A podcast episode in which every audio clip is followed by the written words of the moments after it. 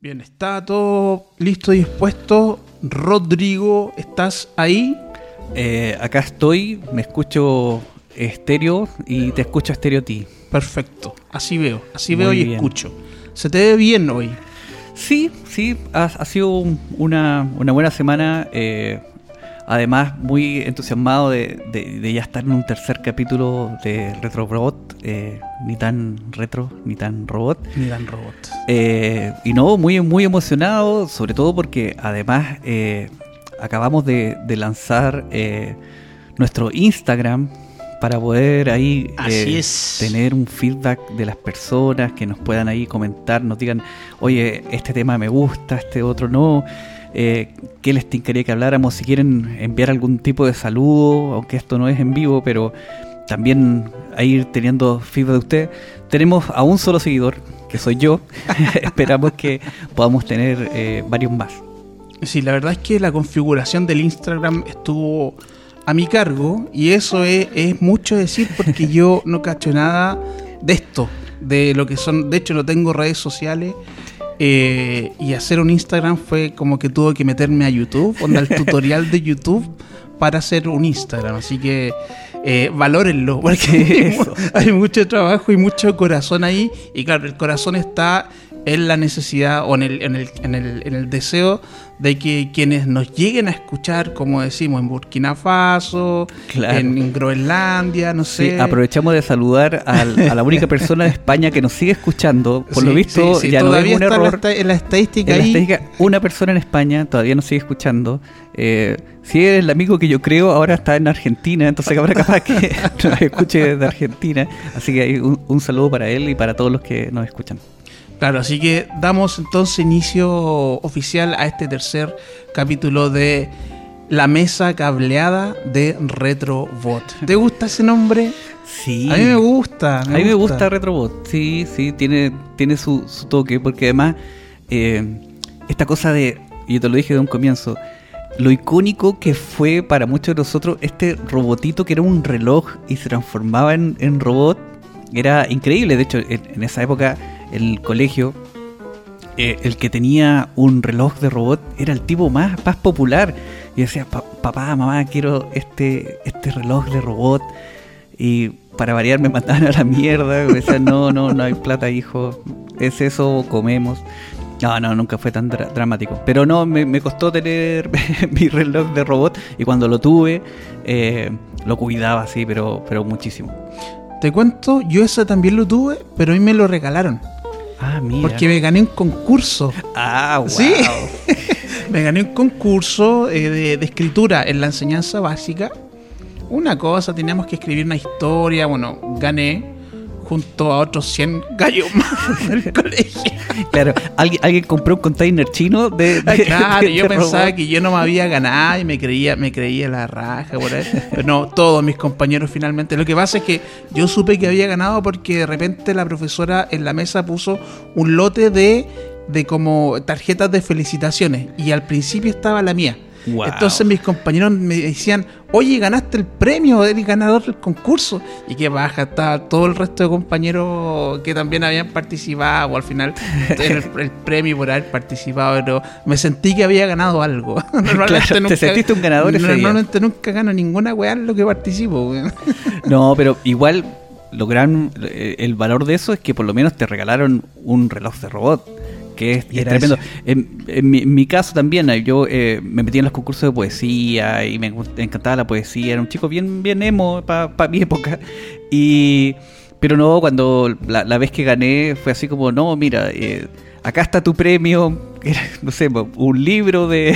como como eh, la furcada cuando salía en, en este cuánto vale el show, que era como. Palomita blanca. Se quiere ganar, Palomita se quiere ganar un libro y siempre regalaba palomita blanca. Y era Claro. como el tipo. Yo creo que en algún momento palomita blanca se dejó de vender y el tipo en su casa tenía cajas de palomita blanca.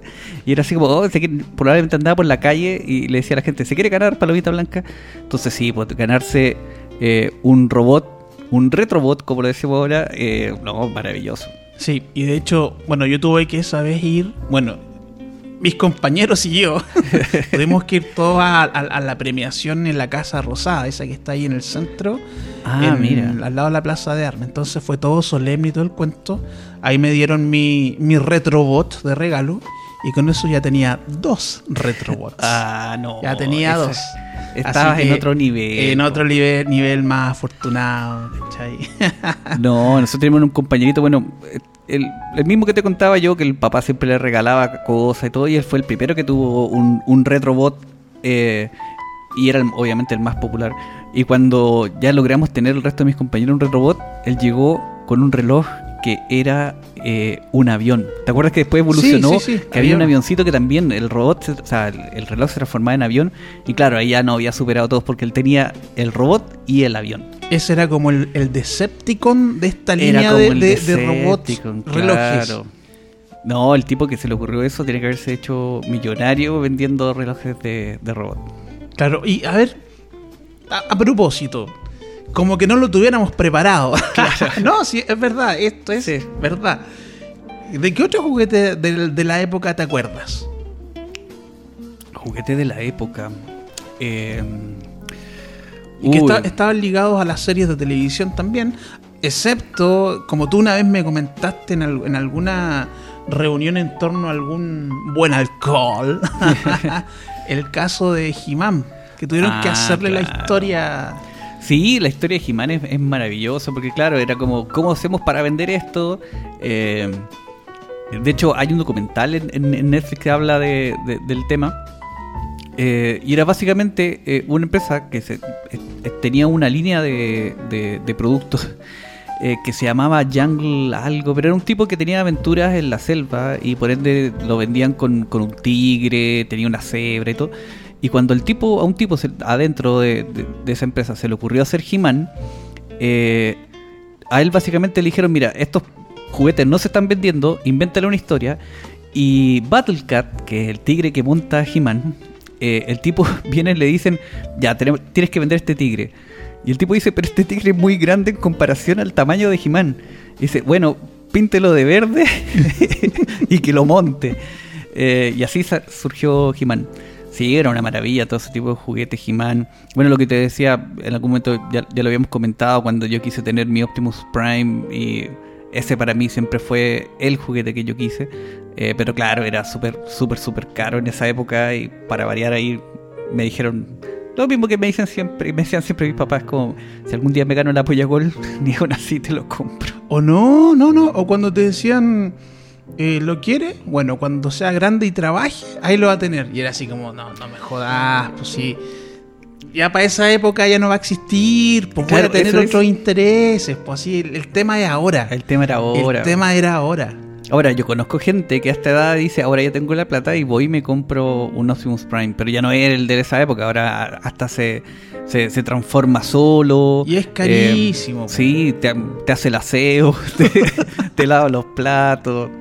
Sí, Oye, pero bueno, de hecho, eh, eh, podríamos decir que esta aspiradora que se mueve sola, claro. eh, haciendo la pega, podría ser una evolución de eso. Oye, qué susto. Yo, disculpa al margen, disculpa que pase para otro No, tema, por pero favor.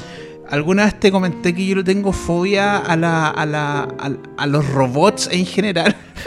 Fobia a, las los co- a las robots cosas que se mueven que se solas. mueven solas, Pero, wow. pero cosas mecánicas que se mueven solas. No, por ejemplo, eh, por fantasmas que trasladan cosas, Ah, sino claro. que las cosas que se mueven Ah, solas. pero tu fobia es con los robots que Con se mueven. O con cualquier aparato mecánico, eléctrico, que se mueve a voluntad, A voluntad. entre comillas. Como la aspiradora La esa. aspiradora robot. Claro, en la casa tenemos una y es como que para mí anduviera un ratón dando vuelta ahí. Le tengo terror, no sé. Es que cuando yo era fanático de Terminator, sobre todo la 2, eh, yo, a mí me dio una depresión. Bueno, ahora lo puedo contar en una anécdota. Me dio una depresión entonces, porque creí cuando pendejo, pucha, una mentalidad pendeja. Pensé en algún momento que eso podía ocurrir de verdad. Entonces me dio una depresión. Entonces empecé a agarrar como puro miedo a todas las, las máquinas que se movían solas. Mira. En las fábricas, todo, todo eso que se movía de Claro, manera... todo podía ser Skynet. todo podía ser Skynet. Sí, claro. Que heavy porque, claro, uno cuando vio Terminator decía, hablaban de la rebelión de las máquinas. Yo decía, oh, la rebelión de las máquinas, y veía a estos Terminator que acababan con la humanidad. Que heavy como en realidad la rebelión de las máquinas ahora es la impresora que no quiere imprimir cuando, cuando tenías que salir rabia con un trabajo. Oye, sí. O la aspiradora robot que es como ya, la voy a prender y por algún motivo de repente o, o deja de funcionar. De hecho, yo tengo una aspiradora robot. Así veo y estoy, pero con ansiedad. Sí, que pero te la esta, encargo. esta, esta, yo ahí me di cuenta que existen las aspiradoras robot y las aspiradoras robot inteligentes. ¿Cuál es la ¿Y diferencia? cuál- no, no, no. ¿Cuál es peor en este caso? La inteligente, no sé, mira, este por lo menos eh, es mi caso. Eh, la aspiradora robot inteligente, tú le aprietas el botón y le dices, ese botón es para que vuelva y se vaya solo a, a cargar. No. Y vuelve y va sola y se carga. Eh, cuando compré esta aspiradora que era más barata que la que era full inteligente, pregunto si tenía un botón para que volviera sola y cargara. Y me dicen, sí, sí, efectivamente, tú le apretas este botón y vuelve a cargar. Bueno, esta que no es tan inteligente porque es más barata, tú le aprietas el botón y claro, vuelve, pero choca con todo, se da mil vueltas, se va para el otro lado. Entonces como, claro, la otra sabe, y ahí es donde está la trampa, la inteligente sabe cuál es el camino más corto y cómo volver, y la otra en realidad es media tonta y es como... Ya, ok, este weón me está diciendo que vuelva a cargar, pero, pero ¿a dónde voy? ¿Y cómo vuelvo? Ah, no, mira, pero córreme ese mueble porque no lo puedo rodear y al final eh, eso es lo que el otro hacía que, costara más, más caro. Sí, yo lo encuentro tremendamente aterrador. Que sepa cuando tiene que ir a cargarse. No, o sea, no. Yo prefiero hacerla a la antigüita con el chancho ese, el chancho Claro, eléctrico. el ¿te acordás de chancho esa? eléctrico. Parece que eran como las Cinderella, una cosa así, que eran que tenían como esta especie de domo Es que claro, abajo y eran pesadísimas. eran pesadísimas. Es que, claro, porque esa Y eran muy efectivas por lo demás. y enceradoras, porque tenían esta cosa, esa, esa y que chocaba, y me acuerdo que cuando mi mamá me decía, ya, tú, te toca a ti pasar la, la, la enceradora, a mí me gustaba porque le podía pegar a las cosas y, era como mazacotuda, entonces ahí la, hacía chocar con todos lados, mi mamá me decía, vaya a echar a perder la enceradora, y era muy bueno porque mientras más choque le daba, después mi mamá no me, me- no me dejaba encerar y me libraba de esa pega. Eh, pero sí, toda esta clase de cosas que ahora ya ni siquiera eh, existen, como eh, la enceradora. Y esa, y esa también era aspiradora, como tú decías, y tenía una bolsa. Atrás, una de, atrás bolsa del atrás. palo ese tenía una bolsa. Una bolsa que uno sacaba unas motas así, Sí. pero tremendas. Eh, y claro, y esa era la evolución además de, del, del chancho. El chancho de- de que era- hierro, que este era un- pesado. Una cuestión de fierro pesado con una cuestión abajo con un palo también. Y claro, la gran gracia de la otra es que aspiraba. Claro. Eh, pero, heavy, porque en algún momento la gente, como para hacer aseo, eh, lo, lo hacía con estos implementos que era- siempre eran muy pesados. De hecho, recuerdo eh, la lavadora de la época. Mi mamá tenía una, una lavadora que la parte de la centrífuga eran dos rodillos por donde tú pasabas la ropa Ah, y ¿verdad? iba- ibas con una manilla y le ibas sacando el exceso de agua. Eh, obviamente nunca salía 100% seca, porque era un rodillo. eh, pero el otro es que molía lo- los botones de las camisas. Yo recuerdo que a cada cierto tiempo había que comprar botones nuevos para cambiarle las camisas, porque claro, se terminaban partiendo. Y ahí alguien tiene que haber dicho, ah, no, mira, tenemos que evolucionar esta, esta, eh, estos enseres. Y ahí después cada vez se fueron transformando en cosas que eran más efectivas, eh, obviamente también más caras. eh, pero que iban solucionando más, más, más problemas. Por ejemplo, acá la, la me dice, eh, mi sueño es tener, eh, que tengamos una... Es una no lava- tener que volver a usar eso nunca más. No, no, y tener una, lava, una, un lavavajilla. Porque claro, ahora están estas máquinas que tú llegas, eh, antes eran un lujo, ahora hay, hay más lavavajillas puestas en, en- en las casas. Y claro, es la raja porque tú metías ahí todas las cosas después de comer y, y la cosa viene y, y lava, y lava solo. ¿Y la, y lava bien siquiera? Sí, no, lava bastante bien. eh, por lo menos no se queja cuando lava. yo creo que lo que eso pasa está cuando. bueno, eso está bueno. Sí, yo creo que eso es un buen tema, porque cada vez que alguien lava, que es como de hay harta queja, hay como que a poca gente le gusta. A mí me gusta lavar la losa, el tema es que no, no siempre la lavo, debo decirlo, no, no siempre me toca a mí, pero yo me enchufo música y ahí voy y voy, voy lavando como que es un momento eh, de introspección. Es como que lavar es como meditar. Tú lo has dicho. Yo amo lavar la losa y cuando nos repartimos las labores de la casa, yo pido lavar la losa por lo mismo. De hecho, tengo una técnica, loco, pero yo debo gastar menos de menos de un litro de agua lavando la losa y me queda, pero impecable. Ah, sí. Impecable. Yo creo que hay perfiles de gente que lava la losa, porque está el, el que lava la losa de forma ecológica, que es el tipo que, eh, se en- o, o la persona en realidad, pero que el, el que, la persona que, que mide cuánta agua gasta, el que, el que sí le cree al, al, al comercial de, del detergente que dice con una sola gotita, y él va y usa una sola gotita, y es verdad, con una sola gotita ya. Yo en realidad eh, cuido el agua, creo que es importante. Pero sí, yo debo decir que yo soy el que, el que le gusta la espuma. Yo, yo disfruto de la espuma. Entonces, yo soy el que se echa el, el detergente líquido para el lavalosa. Eh, me lo he hecho bastante más rápido que, que la cata. O sea, yo le echo, le echo harto. Es como si fuese un completo, así como le- lo, lo embetuno bien. Y hago ahí mi, mi, mi fiesta de, de espuma con, con la losa. Claro, no, yo, yo no diría que soy de lo ecológico, digo que lo eh, ahorro agua porque no quiero gastar más plata en agua nomás. Ah, eres, eh, eres un, apretado nomás. un, sí. un eco tacaño. Un eco- Un eco tacaño. Mira, esa es una nueva definición. Claro, de- si de repente por ahí como jugando eh, colaboro con la ecología, genial, pero ¿para qué te voy a decir una cosa? Es porque no quiero gastar más plata en agua, ¿no? Así. Pero me queda, me queda bien lavada, pero sí también no le pongo todo el todo el, el- el- el detergente ese porque después un cacho sacarlo necesitáis más agua para sacarlo y también eh, eh, tengo entendido ojo no Ya. tengo prueba no tengo evidencia no tengo dato duro no tengo un estudio que la vale lo escuché por ahí que la cantidad de espuma no es proporcional a la eficacia del, del lavalosa Ah, no, oye, eso te lo puedo asegurar. O sea, a mí me encanta la espuma, pero siempre me queda mal lavar la losa. Pero es un buen indicador eh, para saber que estás eh, cubriendo todas las, la- las superficies, las zonas que necesitas lavar como debe ser. Lo mismo que la- si no fuera por la espuma en las manos cuando te lavas con jabón, eh, no sabrías qué parte te quedó sin lavar. Ah, mira. ¿Cachai? Pero esa es una conclusión que yo saqué. No, no, no- si la buscáis Claro. por ahí no, no existe. Sí. Podría Claro. estar equivocado. Ojo, en este programa, todo lo que eh, mi compañero acá y yo digamos, todo es refutable, todo es discutible, no hablamos de verdades absolutas. Bueno, eso es una verdad absoluta.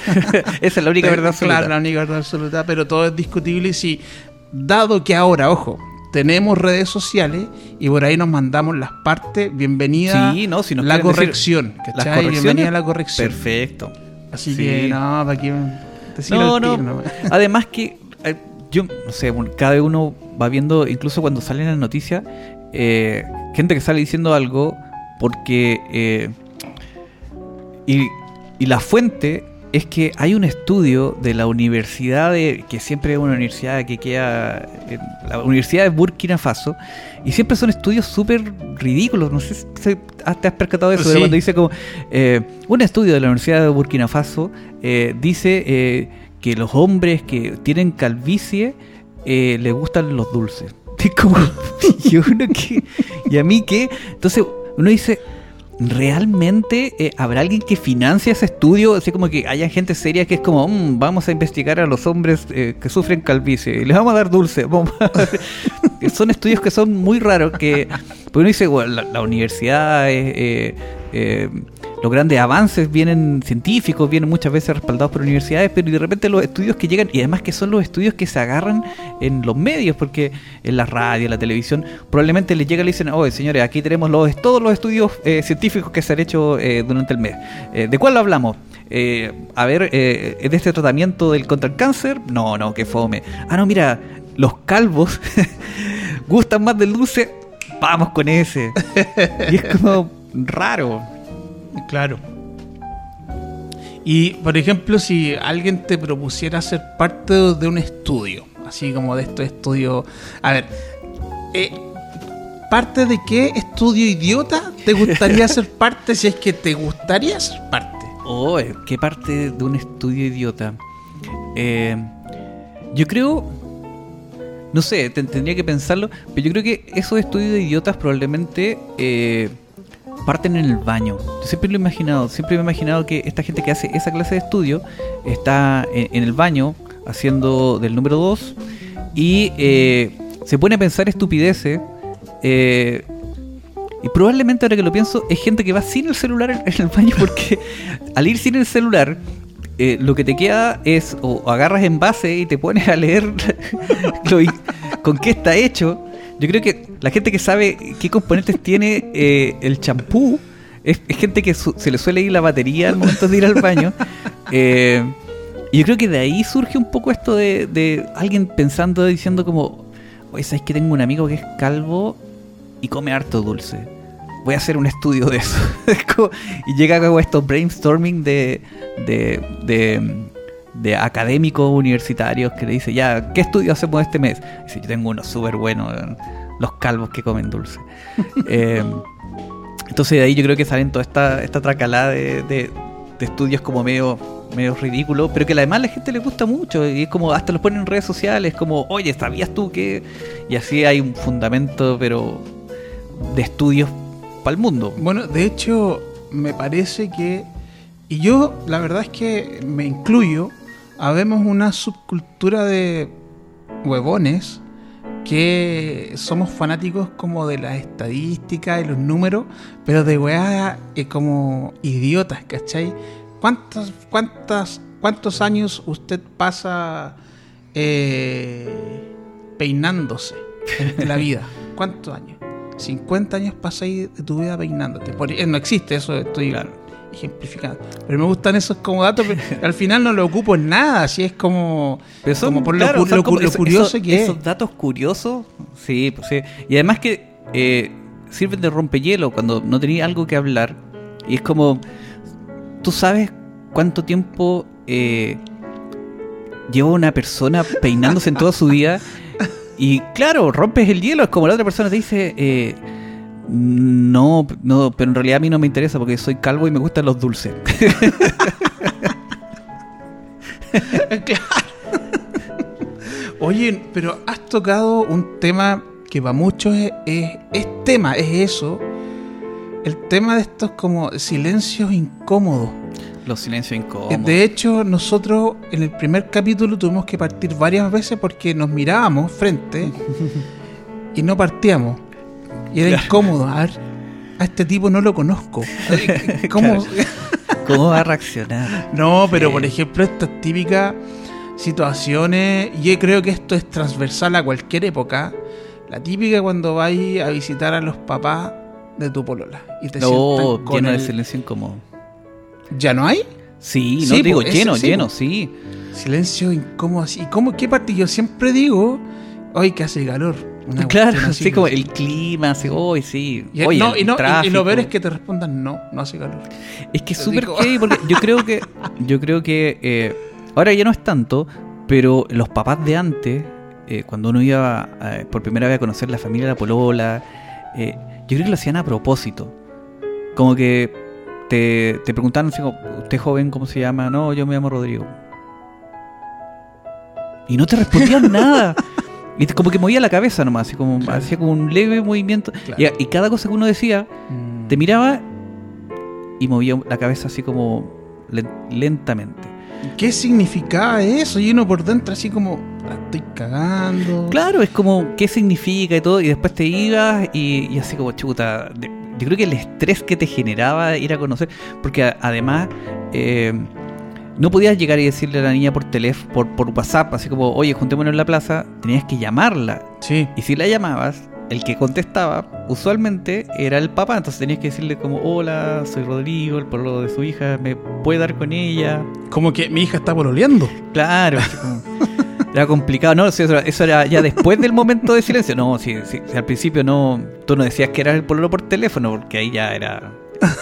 Ah, no, o, o- o cuando, no sé si te pasó a ti, pero a mí tampoco me pasó, pero, pero, pero, pero fantaseo con, la situación de, de que te hagan preguntas, sí, pero eh, la típica pregunta que en cualquier caso es incómoda, ya sea que con una la visita a los suegros, en cualquier caso, y te sienten ahí y ahí, claro, mirándote ahí, no te dicen nada, como an- analizándote, y te salgan con preguntas difíciles así como, ¿y usted es de derecha o izquierda? Oh, claro.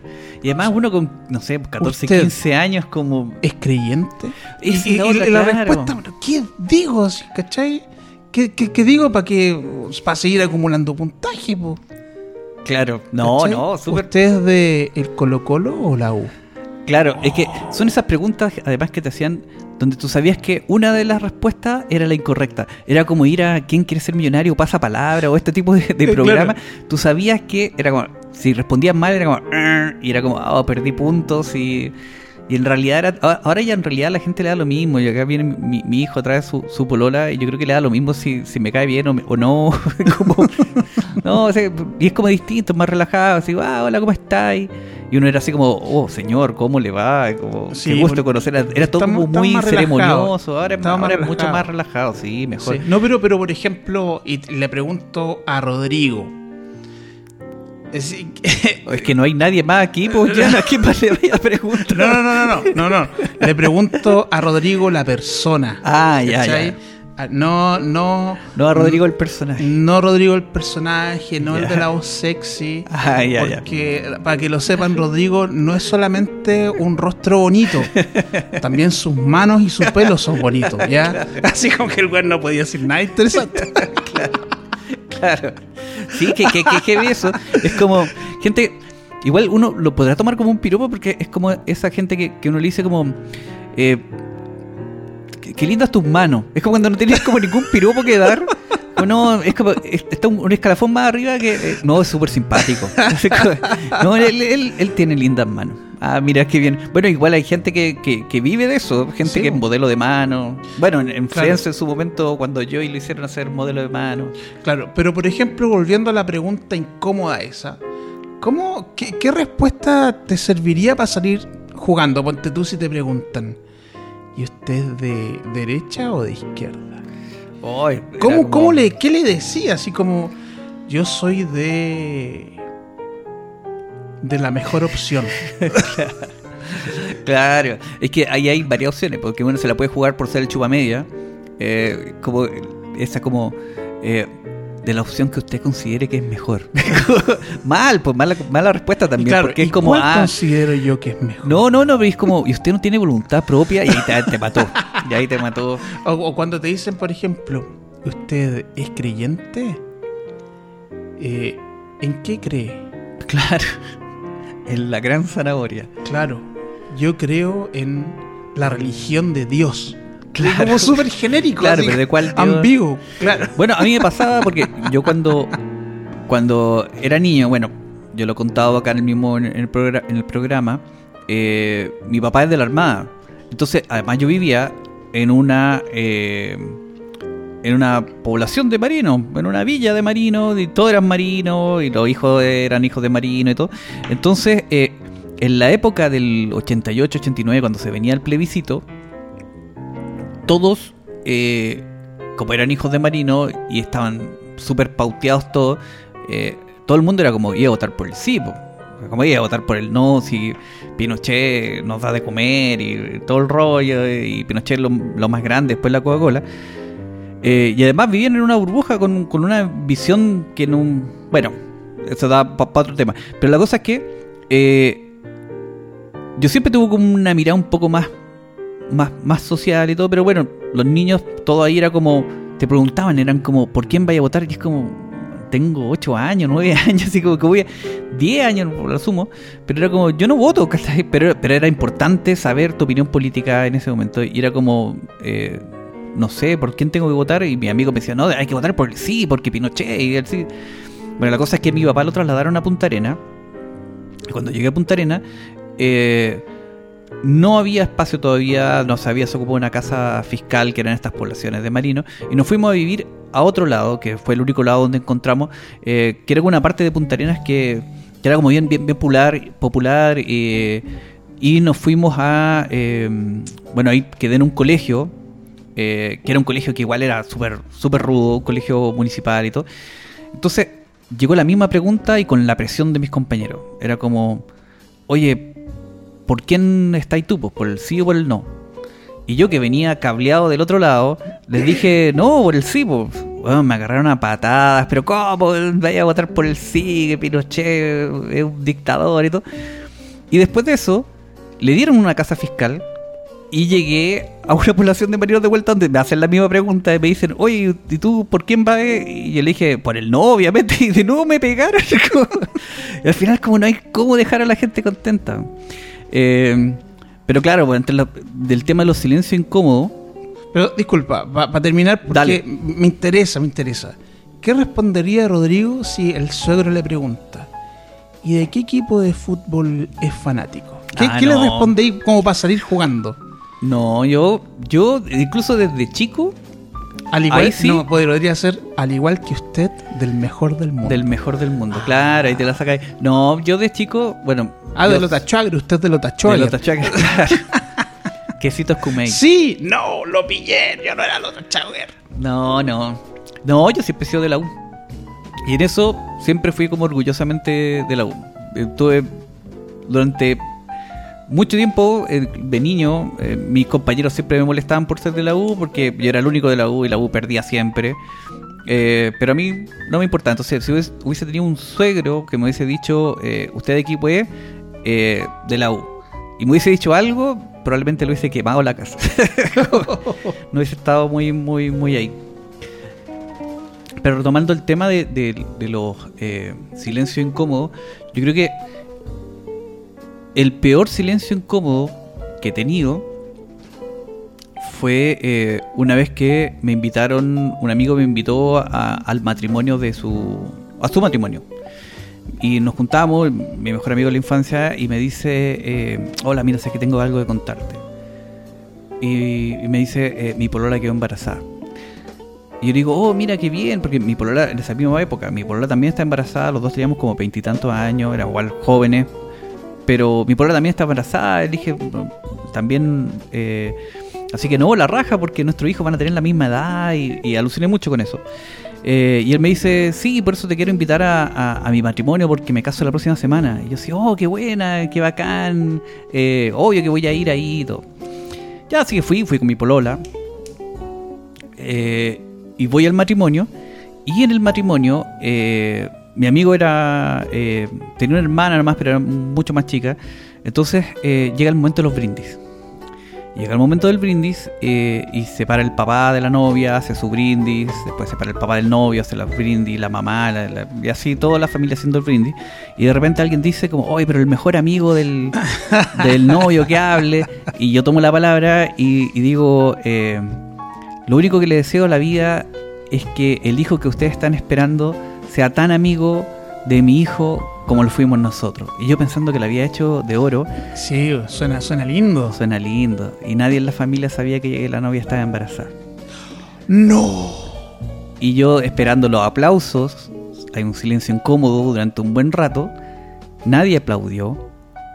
Y llega mi amigo y me dice, eh, te voy a tener que pedir que te vayas porque nadie sabía que mi polola estaba embarazada eh, y el papá del novio te quiere, la papá de la novia de mi, mi suegro me dice, eh, te quiere golpear. Entonces mejor que te vayas. Ah, pero así te quiere golpear de verdad. O sea, estaba muy molesto. Muy, muy, muy Pero, si, molesto. a ver, pero si el condoro se lo manda a él y te van a golpear a ti, ¿cómo, cómo, qué No lógica sé, tiene eso? Yo, yo, yo eso fui, es como una talla digna de. fui de- de honesto y transparente. De medio mundo. yo creo que es como. Claro, yo dije, se lo podrían haber tomado con más humor. Pero creo que no, no, no tenía mucho sentido del humor. Ahora, yo no lo hice con, con ese ánimo tampoco. Pero sí, yo creo que fue uno de los silencios incómodos. Porque además, no fue un silencio incómodo durante un rato y después volvió. O sea, es como. No había música, no había nada. Porque más habían apagado la música para que para los discursos. Entonces, es como que nunca volvió. no había forma No había de, de forma pasar de arreglarlo, no, piola. no. No había forma de pasar piola ni nada. No, mi polola me miró nomás y me dijo, puta que las cagáis. Ahora, nos ahora, ahora- ahora entiendo tu debut y despedida en el stand-up comedy. Ah, sí, pues ese fue mi otro, otra de mi, de, de mi andanza. Porque en algún momento, esto yo creo que esto fue culpa de, de mis amigos. En algún momento mis amigos se reían tanto con las cosas que estupideces que yo contaba, que eh, me convencieron que hicieron stand-up comedy. Y ¿Ah, se, sí, y se inauguró, eh, se inauguraba eh, una especie como de red social que era como muy rara, se llama Helper. Bueno, que son los mismos dueños de ahora de, de Corner Shop. O sea, los tipos fueron haciendo cada vez más cosas hasta que llegó a ser Corner Shop. Pero lo primero que hicieron se llamaba eh, Helper o Helping, no sé. De hecho, tenían un superhéroe que se llama Helperman y todo. Hicieron este, este lanzamiento. Y en el lanzamiento, eh, yo vengo y digo, oye, sí, yo puedo hacer stand-up comedy. Y me dicen, ah, perfecto, y me promocionaron todo. Eh, y fui a presentarme eh, y empiezo mi stand-up comedy en la inauguración, en la fiesta de inauguración.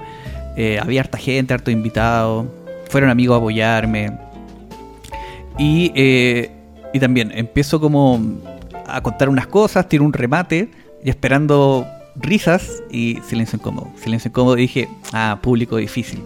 Así que dije, voy a tirar mi mejor material. Y silencio incómodo, silencio incómodo. Y de repente entre el público eh, veo un amigo que me hace el gesto técnico así con la mano en el cuello moviéndola que dice, loco, sal de ahí. Y de hecho él fue, me agarró con mi amigo y me dijeron, vámonos de esta fiesta. y vámonos al bar de la esquina y olvidémonos que esto sucedió. Eh, y ese fue mi debut y despedida del mundo del stand-up comedy. Oye, ¿y no será... No, y la típica, ese ha sido el humor diferente de Sí, Rodrigo. ¿Qué es el humor diferente? ¿Qué- ¿A qué se refieren con Sí. humor diferente? Yo, yo por lo menos me, me agarré justamente de eso mismo, para irme con un poco de dignidad. Dije como las palabras de Michael J. Fox en El Volver del Futuro, dije, probablemente ustedes ahora lo odian, pero sus hijos lo amarán. pero no, probablemente sus hijos también lo van a odiar, si yo creo que era muy mal material. ¿O no? O lo otro, eh, y que le pasó a esta mina, las Jani Dueñas en el festival, ¿tú te acuerdas? Estoy seguro. Sí, claro. Que, ah, es que el público es que el público no entiende, no está preparado para está- mi humor. Claro, porque mi humor es más intelectual. Y yo me pregunto, ¿cómo es el humor intelectual? Porque en el caso de Jani Dueña, a mí me pareció simplemente fome. En, Claro. en serio, simplemente fome.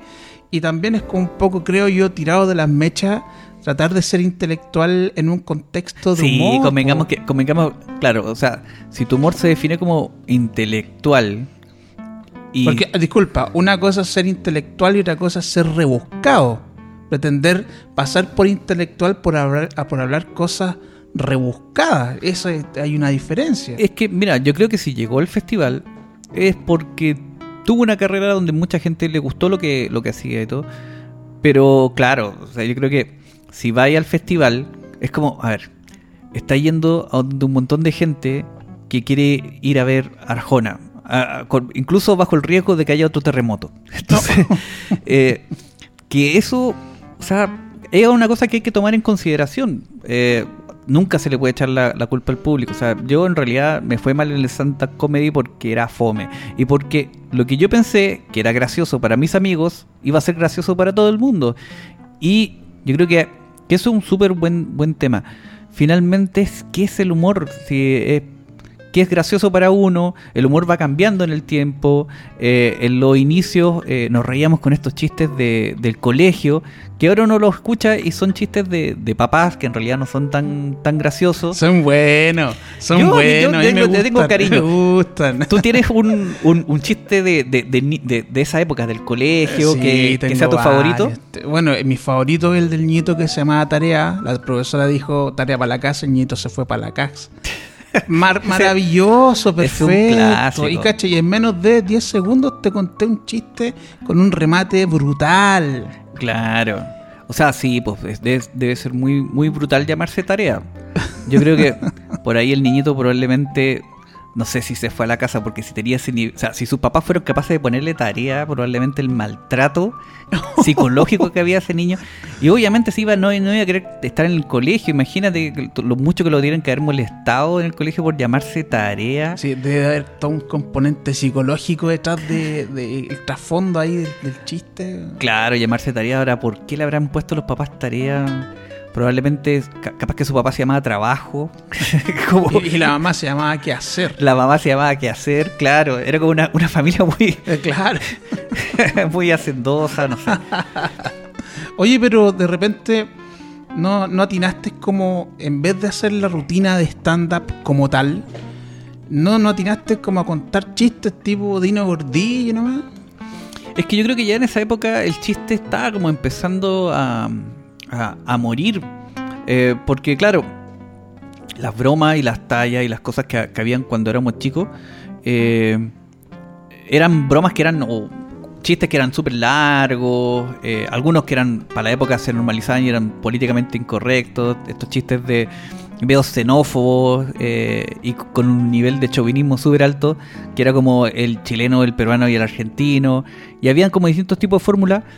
Pero ya para esa época, que esto te estoy hablando del 2010, ya la gente no se reía mucho con los chistes. El rey del chiste corto, corto que era el eh, Álvaro Sala. Álvaro Sala, ya estaba como empezando en, en decadencia.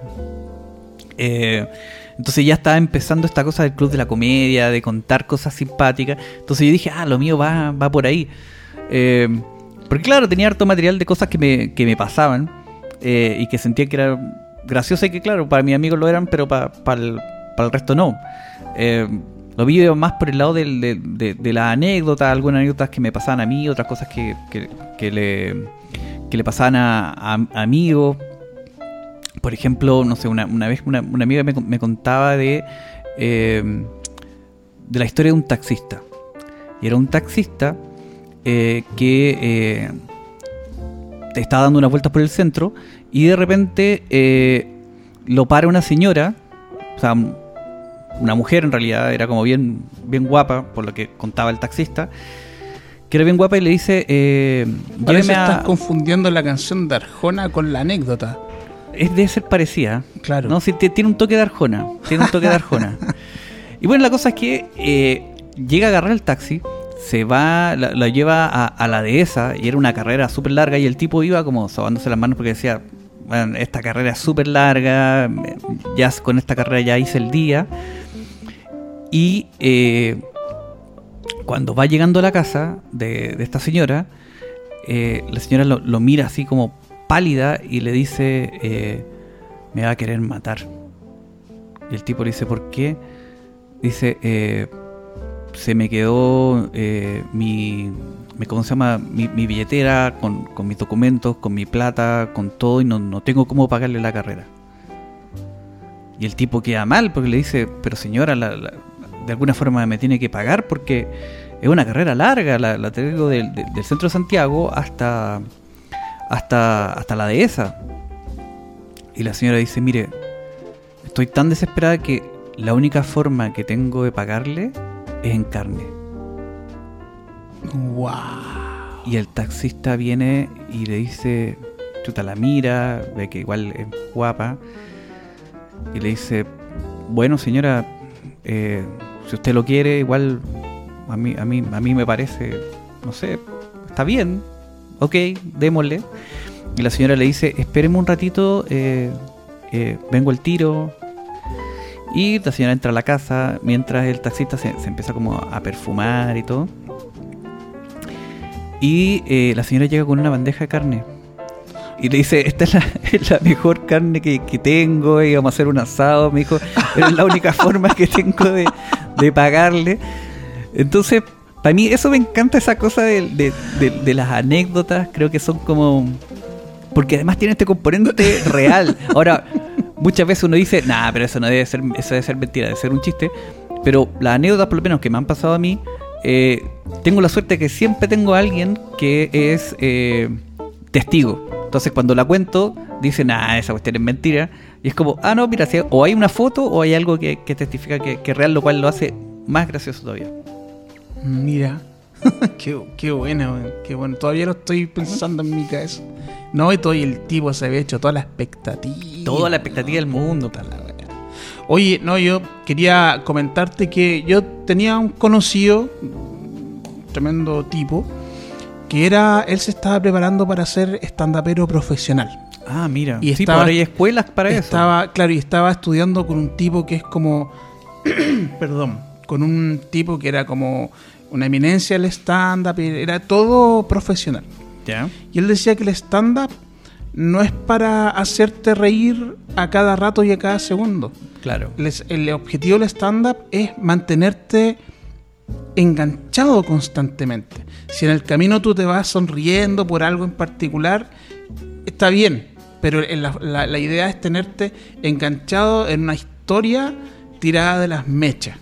Claro. Porque también si tú lo piensas, es muy difícil que alguien se esté riendo una y otra y a cada segundo, a cada segundo. En eso no consiste, de hecho ahí no habría mucho humor. El humor requiere de trabajar un poco la situación para llegar a un remate. El, el humor finalmente te- son los remates. Sí, claro. Ese finalmente, y, y dado eso, no pueden haber remate tras remate, Remate tras remate, claro. remate. O sea, puede haber, pero es muy baja la, la probabilidad. Y en otro, y en otro, y otra cosa que quería preguntarte, quizás fuiste muy intelectual po, al momento de plantear Ah, tu rutina. claro.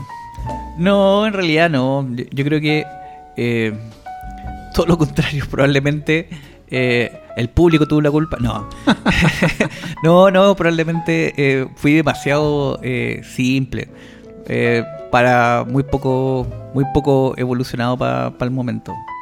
Y qué extraño porque, por tú yo pienso que el Club de la Comedia, yo lo encuentro fome, pero así, pero fome, fome. pero ahí está su gracia, que lo fome que llega a ser divertido, pero por lo fome. Es que por eso yo creo que como el humor da, da para tanto, eh, tenéis desde de este humor súper eh, intelectual y que incluso Pero hace ¿cómo es el humor intelectual? Es- ¿Cómo es es? raro, Es como, es raro, ¿cómo eh, de- cómo tengo, tengo un filósofo, había una vez un filósofo y un científico conversando sobre la Claro. teoría de la relatividad y Einstein le dice, no, es que esto es esto, no, y esto porque pasó esta... Sí, es otra". como raro. Así, ¿cómo el humor El intelectual? humor intelectual, claro. Es como yo creo que puede ser como ese humor que te deja como pensando y es como que no te ríes al tiro. Es como que es como ah, ajajaja. Y, de hecho la risa del humor intelectual debe ser una risa intelectual. No creo que sea la misma risa de, de- no puede na- nadie, o sea, yo creo que debe ser de mal gusto tener una carcajada por un chiste intelectual. Porque mostráis la hacha, po. Como que no lo entendiste. Es como que no lo entendiste y te Claro. estás riendo igual. No, yo creo que incluso eh, debe haber cursos para hacer humor intelectual, pero también debería haber cursos para, para escuchar el humor intelectual. Como para. Debería tener como.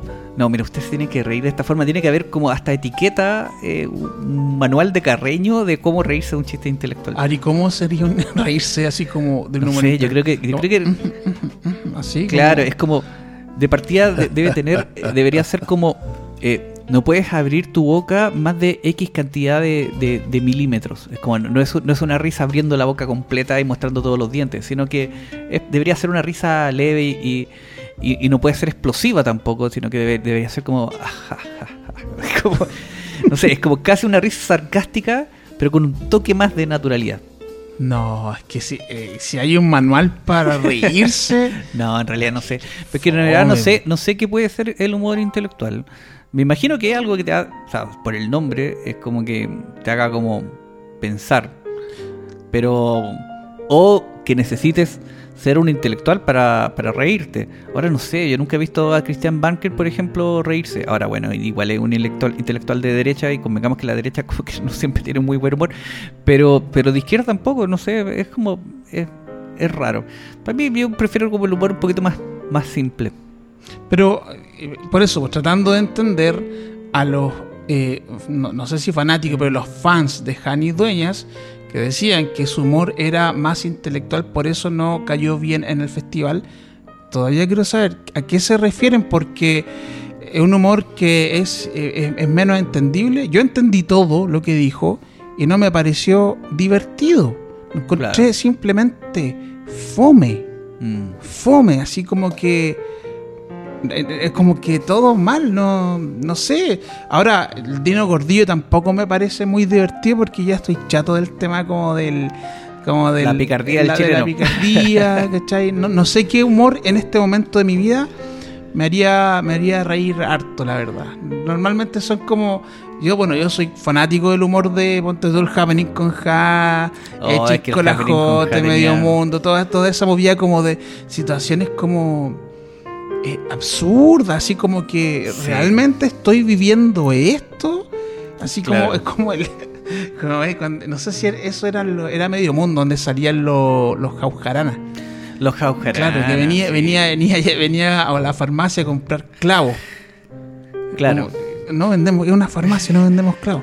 Ah, me está negando la posibilidad, mi derecho humano Claro. de comprar clavos. No, no, no, es que además la clave del- de, los Jaujarana, a mí me encantaban los Jaujarana, porque la clave del absurdo del humor, a mí el humor del absurdo es uno de los, de que más me gusta, pero la gracia de los Jaujarana y dónde está donde estaba el quiebre que, que hacía que esto, esto tuviese este toque de humor hilarante, es que eh, el tipo iba a comprar clavos a una farmacia, que es ridículo, todo el mundo sabe que, que es ridículo, eh, pero cuando la respuesta del farmacéutico eh, que era una respuesta que era válida, le decía, eh, pero señor, esto es una farmacia. No le decía, no tengo clavo, le decía, Claro. señor, esto es una farmacia. A lo que el otro le respondía, le dice, ¿y usted cree que yo no sé que esto es una farmacia? Entonces, ahí donde se daba Sí, el quiebre, porque es sí, como, tal cual. es como, yo sé que es una farmacia y por eso vengo a comprar clavos. Es como que, Claro. era como, y después era como, ojalá se le oxiden los clavos detrás del mostrador y usted no me quiere comprar. Y además tenía este otro tipo que al final siempre remataba de la misma forma y era como, oiga jefe, ¿y por qué no le quiso vender clavos? Claro, claro. Entonces, no, Medio Mundo era muy bueno. En esa época, Don Pío, eh, esta dupla que hacía con. eh, con este otro actor, ah, siempre se me olvida el nombre. Julio pero- Jung. Julio Jung, Julio Jung, además dueño de una voz maravillosa. Julio Jung con Don Pío para mí es la dupla del humor más potente que ha tenido Chile. Esta cosa es de... Ellos sí son 100% irreverentes. Sí. Cuando Sí. llegaba Gloria Muchmayer a comprar leche en bolsa y los tipos le pasaron una bolsa de papel y le tiraban la leche encima, la leche quedaba la cagada, se, se salía por todos lados. Y después se ponía a reclamar y, y le apuntaban con una pistola y le decían que se fuera. Claro. No, y tenía como. No, una, una maravilla. Y el Happening con Ja era mucho más. El humor era, no, era tremendo. Pero, pero era un humor un poquito más, más transversal. Pero también jugaba con esta cosa como media absurda. El, el indio bolsero, yo lo amaba. yo amaba el indio, el indio bolsero, era increíble porque además era este juego de palabras. Esta cosa de. eh, tú mataste a Tomás. Y el vaquero le, pregunta, le preguntaba, decía, ¿qué Tomás? Dice, no, cualquier cosita. Claro, se, se- se lo, se lo, Se, lo cagaba siempre. po. No, Claro. era muy bueno. A mí me gustaba Medio Mundo, me gustaba. Es que siempre confundía al chin- de Chincola Jote De con, Medio Mundo, con Medio Mundo.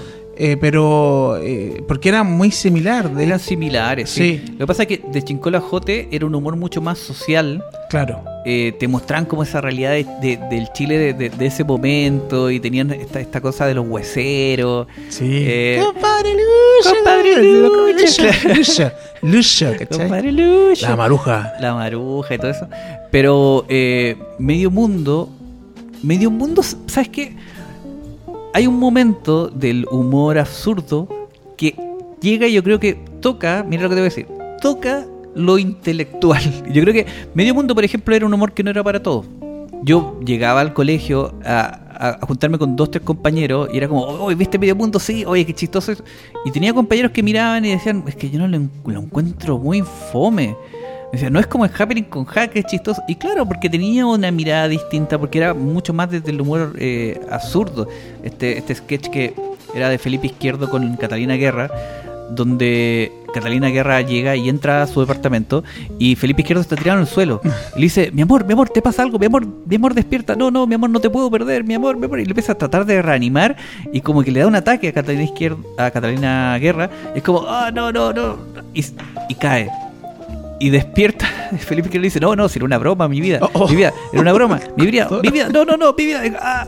Y caía. Pero Y después despertaba, no, sí, yo también estaba haciendo una broma. Y era todo el rato. Claro, bajo, bajo esa lógica Bajo esa estar podía mucho estar- rato. Y, no, y era como ese sketch que se iba repitiendo además porque después iban a otro y después seguían con lo mismo y ellos estaban en la misma dinámica, era muy bueno. No, pero por ejemplo, ya, si el humor absurdo es algo que se acerca al humor intelectual, insisto, tampoco el humor de Jani Dueñas en el festival tenía mucho de absurdo. No, yo creo que yo creo que hay una categoría que se llama el humor fome. y puede ser que, que ya esté ahí. No, no sé. Yo, Pero, yo, pero yo siento ¿qué- qué súper sincero. tú? ¿Qué opinas yo tú no de, lo, de Jani Dueñas en el Es festival? que eso es lo que te iba a decir. Yo no vi a Jani Udeña en el festival y de hecho yo no yo ni sé quién es Jani. No, no, no, tampoco es como andar ni con Andrea Argenta. No, yo lo ubico, pero lo ubico más como tuitera, lo ubico a ella eh, haciendo este personaje en 31 minutos, que es la patana, que me parece eh, muy bueno. Eh, de hecho ella estuvo después con 31 minutos y le fue increíble. Eh, pero su carrera como yo la verdad sigo muy poca gente en Chile con que hace stand up comedy porque además en algún momento como que lo que voy a decir es con un tejado de vidrio tremendo pero en algún momento eh, se transformó en algo muy en una como una especie como de tendencia como que la gente empezó a sentir que quiero hacer stand up comedy y claro cualquier persona puede hacer stand up comedy y para eso Da lo mismo. Ahora, ¿por qué digo tejado de vidrio? Porque lo mismo pasó con los podcasts, que es como, bueno, cualquiera puede hacer un programa de podcast eh, y aquí estamos nosotros aquí haciendo estamos nosotros, sí, sí. Eh, pero creo que es súper válido. Y claro, y ahí hay público para, para todo. O sea, si nosotros tenemos a alguien que nos escucha en España, debe ser que nos escucha y nos siente que somos medianamente simpáticos. Pero es que es lo que te decía la otra vez, disculpa que te interrumpa. Eh, no escucharon pero no sabemos si le gustó. Si no, ese es el dato que nos falta. Ahora sí, entonces, es que si no le gustó, es el masoquista que nos escucha de España. No, y bueno. Porque ya nos ha escuchado dos veces. Eh, claro. O sea, si escucha este tercero y estás escuchando, eh, no sé, a lo mejor un tipo que, dice. Eh, no merezco nada de la vida. merezco. Merezco que me escupan y escuchar este podcast. no, pero es como cuando te dicen. Cuando porque tú. A ti te engañan te engaña tu pareja, ya es culpa de tu pareja. Pero si te engaña por segunda vez, es culpa tuya. Es culpa tuya. Acá ya es culpa de. Es culpa, es culpa tuya, escucha de, España. Eh, exacto. no, te gusta. Eh. Y ahora que tenemos redes sociales, porfa, eh, ponnos si efectivamente nos está escuchando desde España. Sería loquísimo oh, el, experimento. Sí, podríamos hacer hasta, hasta, hasta, un contacto así vía Zoom con, con él desde España para saber Sí, eh, es, raro. Es como. Que no, o sea, yo todavía me, escucho, no se escucho. Eh, y un poco lo que decía, no sé si te acuerdas, en algún momento había un programa en MTV de un tipo que se llama Tom Green. Sí. El show de Tom Green era muy bueno. Bueno, él decía algo en el opening de su programa que era muy bueno en su canción, porque él decía, la canción decía, eh, este es el show de Tom Green, es mi show favorito. Eh, si tú tuvieras tu propio show, probablemente también te gustaría, pero este es el mío, y si no te gusta, y es como, claro, el tipo decía como, este es mi show, a mí me gusta porque es mío, si no te gusta mi show, hazte tú el tuyo. Eh, yo creo que por ahí, por ahí va un poco la cosa. Ahora, eh, creo que igual hemos tenido como nuestro, nuestro momento y nuestros, nuestros highlights con Retrobot. Sí, absolutamente. Estimado, ¿quiere, ¿quiere hacer usted los honores? Eh, vamos a inaugurar algo. los honores, oye, qué heavy. Suena fuerte eso como eh, el honor. Eh, sí, yo, a ver, creo que podríamos, como para ir entrando en, en tierra derecha, más que en tierra derecha, porque ya bueno, de hecho, todo esto fue un preludio. Ahora comienza. Bienvenidos a Retro. el programa más largo de los podcasts de ah, Chile. claro. Sí, igual nuestros programas son, son largos, como que de repente se alargan. Eh, pero creo que ese, ese es como, como la gracia, como que... Pero yo no lo noto, la verdad, no, no me doy cuenta hasta que veo, oh, ¿qué onda son las... Sí, sí, claro. Yo también, como lo Bueno, tampoco nadie está obligado a escucharlo completamente de un, de un paraguaso. Obvio. No, incluso eventualmente lo podemos lanzar también vía WhatsApp, que la gente nos escuche en 1X, 2X, lo escuche así como rápido, como para poder hacerla más corta. Claro. Creo que por ahí puede, puede haber algo. Eh, a ver, no sé cómo podemos cerrar esto, la verdad creo que esta vez los enanitos no solo se escaparon al, bosque, se fueron a, ciertos lugares de Europa, es como que los perdimos completamente. yo tengo a mi enanito favorito. Ah, de veras, ¿cuál es tu enanito favorito? No, no sé, todavía no, no, le, tengo nombre, pero ya lo tengo identificado. Ya lo tienes identificado. Sí, sí. Yo, bueno, es, es una de las cosas que, que, pasa, y yo creo que con esto podemos como, como ir, ir cerrando, o no.